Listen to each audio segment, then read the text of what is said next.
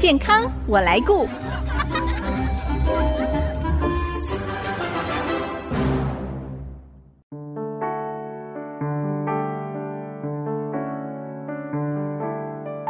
听众朋友，大家好，我是王淑荣，欢迎收听《健康我来顾》节目，一起关心你我的健康。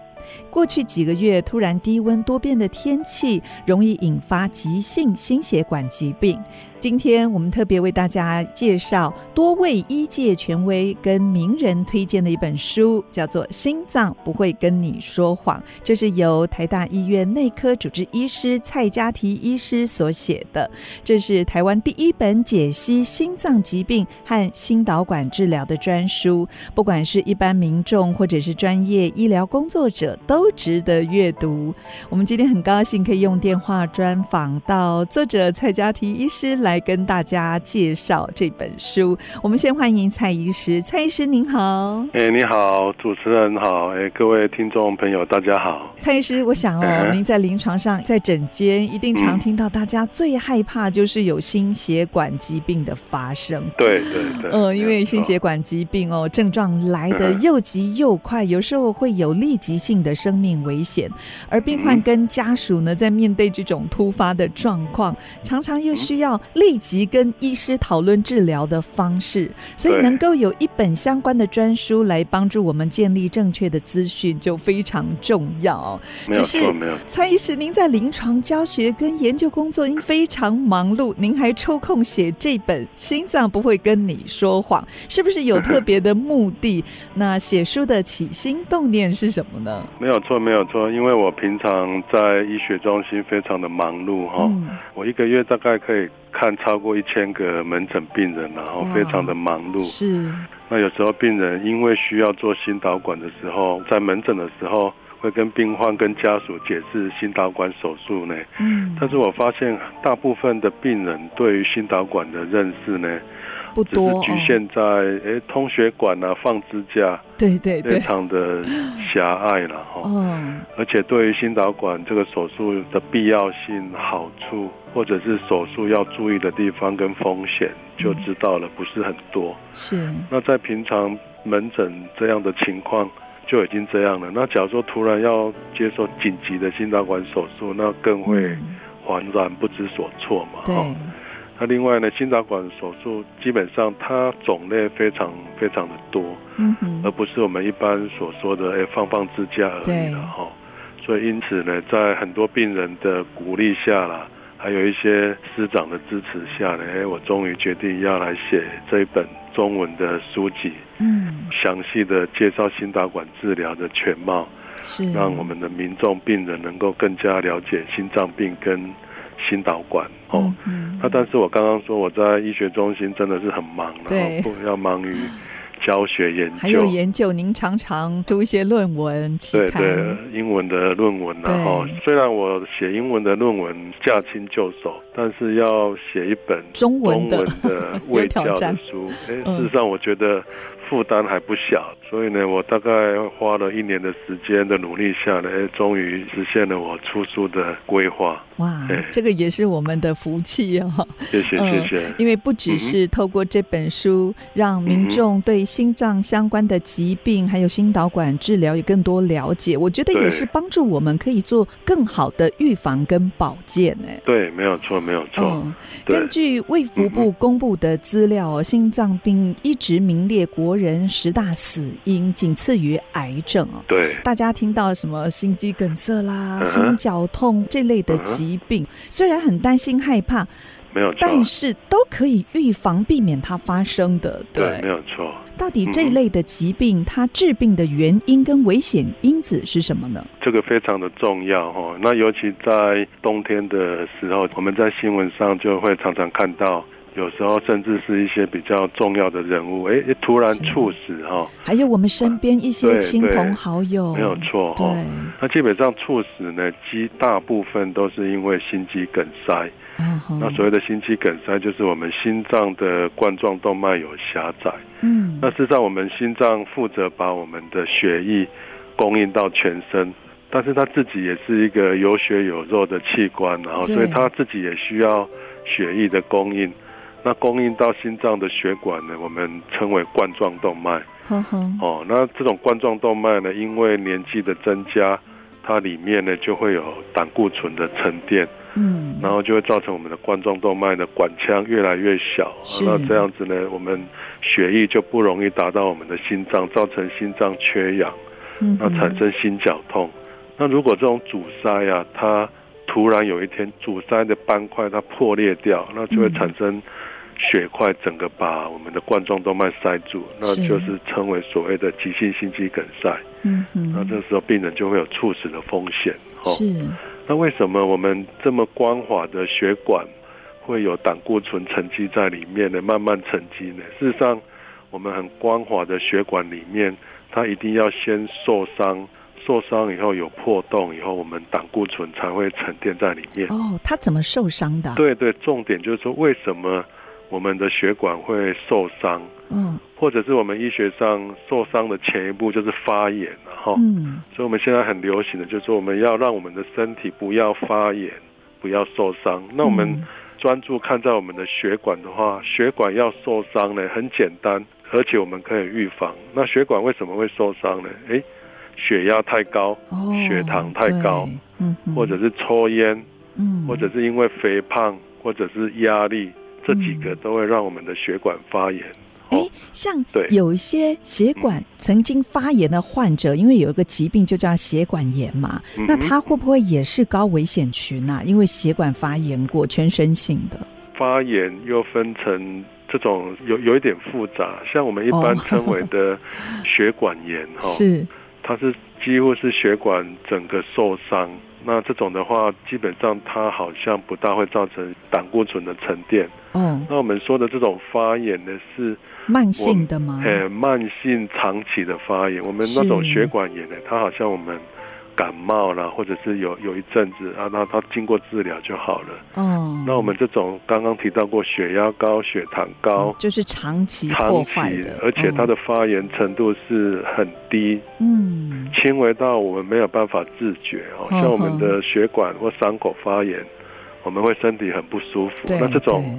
长期非常微弱的发炎呢，嗯、会让我们的血管受伤。这个就是最危险的地方，嗯、因为自己都不自觉的。对，不自觉。对，比如说我刚刚提到，我们肥胖，嗯，或者是熬夜，或者是压力太大，嗯，你有时候觉得我的身体很硬朗，对不对？嗯、对，完全没有症状，没有什么发烧等等。那事实上，你的血管已经都在发炎了。嗯，哦。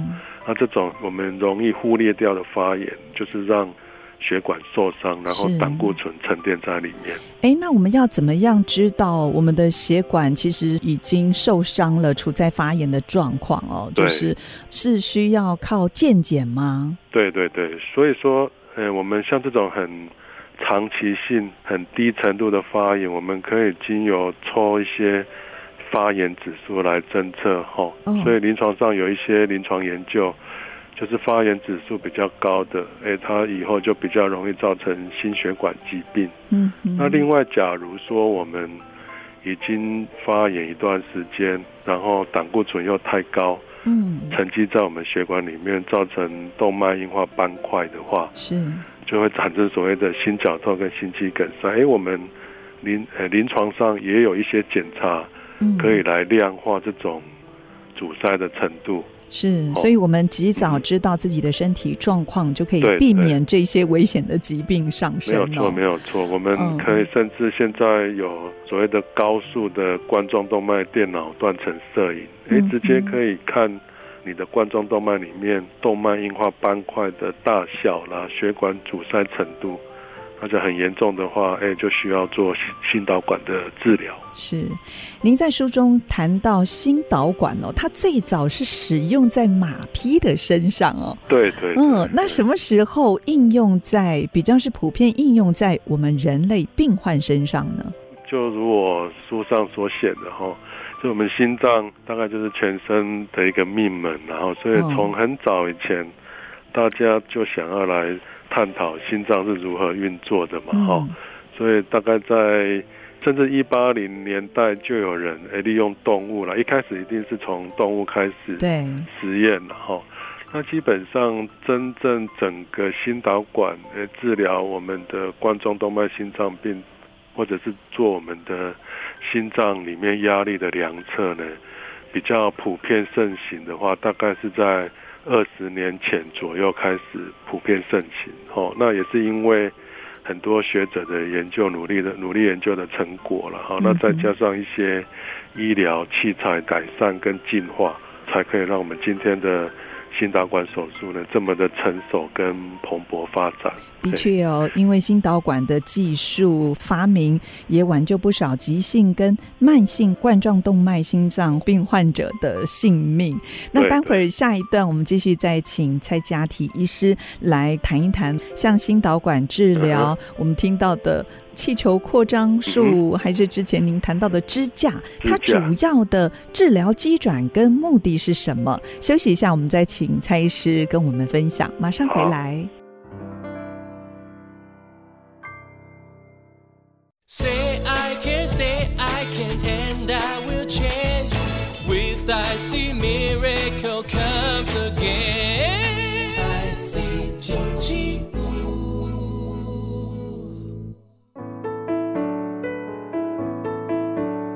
您现在所收听的是 IC 之音竹科广播 FM 九七点五健康我来顾节目，我是王淑荣。今天我们用电话专访到台大心脏内科教授蔡嘉提医师，来跟我们分享他的新书《心脏不会跟你说谎》。蔡医师从心导管的历史谈起，把心脏疾病的诊断跟治疗的资讯以及创新方法都有详尽的介绍。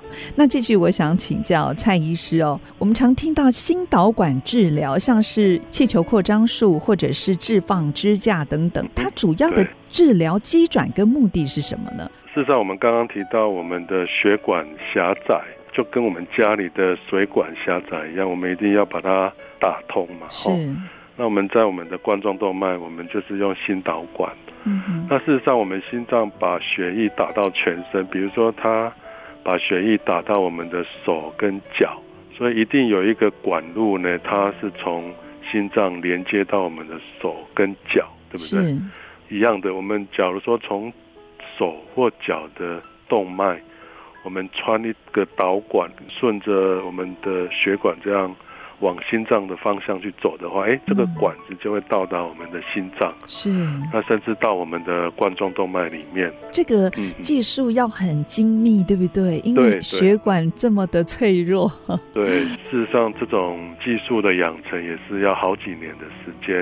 哎、嗯，比如说我们血管有狭窄，哎、欸，我们就这样从脚或手的血管，哎、欸，放一条金属的很细的一个金属的线。嗯，那么直接穿过狭窄的部位，已经有一条金属的线在那边呢。我们就利用这一条金属的线呢，我们把我们的气球输送到我们的狭窄的部位。哦，再把它扩张哦。对对对，就好像我们、哦、比如说有铁轨的话，嗯，我们上面就可以有火车。对。那我们从手这里有一条导丝导线到我们的血管里面，那它有通过狭窄的地方。我们的气球就好像我们的火车一样，诶，沿着这个导丝呢，就到我们狭窄的地方，然后扩张，压力很大的一个气球的扩张，直接把狭窄部位这种硬斑块，直接把它。挤压压扁这样子，所以是非常物理性的治疗，把它压扁。哦，原来是压扁哦。对对，它 嗯，其实就是压扁的。但是我们可想而知，我们气球撑开把它压扁，对，然后气球再松掉以后，有很大部分的情况，它又会回弹或回收回来，又变狭窄了。哎，又变狭窄。那当然会有一点改善了，但是不是非常的理想。是。那这时候也是一样啊，我们。支架呢，就可以从这个导丝，也是顺着这个导丝，啊到狭窄的部位。那一般支架呢，它是直接整个覆盖在我们的气球，所以我们气球一撑开呢，支架就可以把它撑开。嗯，那这支架它撑开以后，一旦撑开，因为它是金属的东西，它就不会再回缩了，所以就整个把我们动脉硬化的斑块把它压扁。把它覆盖在我们的血管里面，这样，嗯、所以这是非常物理性的治疗，而不是什么高深的学问。那、嗯、但是它是一个。非常精细的一个动作，这样。对。不过现在这样的手术也非常普遍，也很成熟，对不对？对，一般大概简单的狭窄，大概三十分钟以内就可以结束了。另外，我们知道年长者很容易发生的心律不整。对，您在书中有提到，临床上的心房颤动是以不规则的心脏跳动所表现的另外一种心律不整的状况。嗯、那在治疗上，除了有药物治疗、心导管电烧的方式，还有一种新的导管技术，叫做左心耳封堵术。嗯、那是不是可以介绍一下？听说这个可以减少病患脑中风的并发症，而且也是您在二零一三年引进台湾的。对对，嗯，这个手术非常的重要哦。那刚刚主持人有提到心房颤动，因为现在最常见的心律不整哦，几乎就是心房颤动，而且它是一个老化的疾病。我们一旦老了，就有可能有这个病哦。嗯，那我们顾名思义，就是我们心脏。的心房一般都是很规律的收缩，那我们所谓的心房颤动，它就是又快又快又乱。心房在那边，它已经不是收缩了，它是震动哦，一分钟可以到五六百下，非常的快。是，那我们就可以想象，血液在里面，它就不是流动哦，嗯，它就是在里面这样产生乱流，那血液就有机会沉淀，那产生血块。血块，那这个血块呢？大部分都会堆积在我们心房里面比较粗糙的部位，我们称为左心耳。嗯，就是我们的心房有一个构造非常像耳朵哦，叫做左心耳哦。哎，它的里面呢就是很粗糙、不平整，所以在这种震动的情况下，血液很容易在那边产生血块。哇，那这样就变心肌梗塞喽。哎，对，像这个血块啊，它假如打到我们的冠状动脉里面，嗯，它就会造成心肌梗塞。对。那假如说这个血块呢，它掉下来打到我们的脑部的血管，就会造成中风。中风。嗯。对。所以呢，以前呢，我们为了要预防这一类的病人会产生血块，我们都是给病人服用抗凝血药物，嗯哼，让它不容易产生血块。但是我们知道，哎，血液不容易凝固，不容易产生血块。它就会产生出血的风险，对哦，尤其是我们服用这种药，虽然平常没有什么不舒服，但是有时候我们去撞到会产生内出血，要撞到头会产生脑出血，甚至有生命的危险。嗯哦，所以在大概在二零一零年，在欧洲就有一个心导管技术。那我刚刚提到过，这种血块几乎啦九成都会。堆积在我们刚刚提到的左心耳，是。那我们干脆就把心房里面这个左心耳整个把它塞住。哦，这样子可以哦。对对对，那血液就不会进到里面去，那就不会有血块产生嘛。哈、哦，那这样是不是病人就可以不用服用很容易出血的抗凝血药？对。哦，事实上，我二零一三年引进来的时候，整个世界上大概只有连美国、日本都还没有开始，只有欧洲。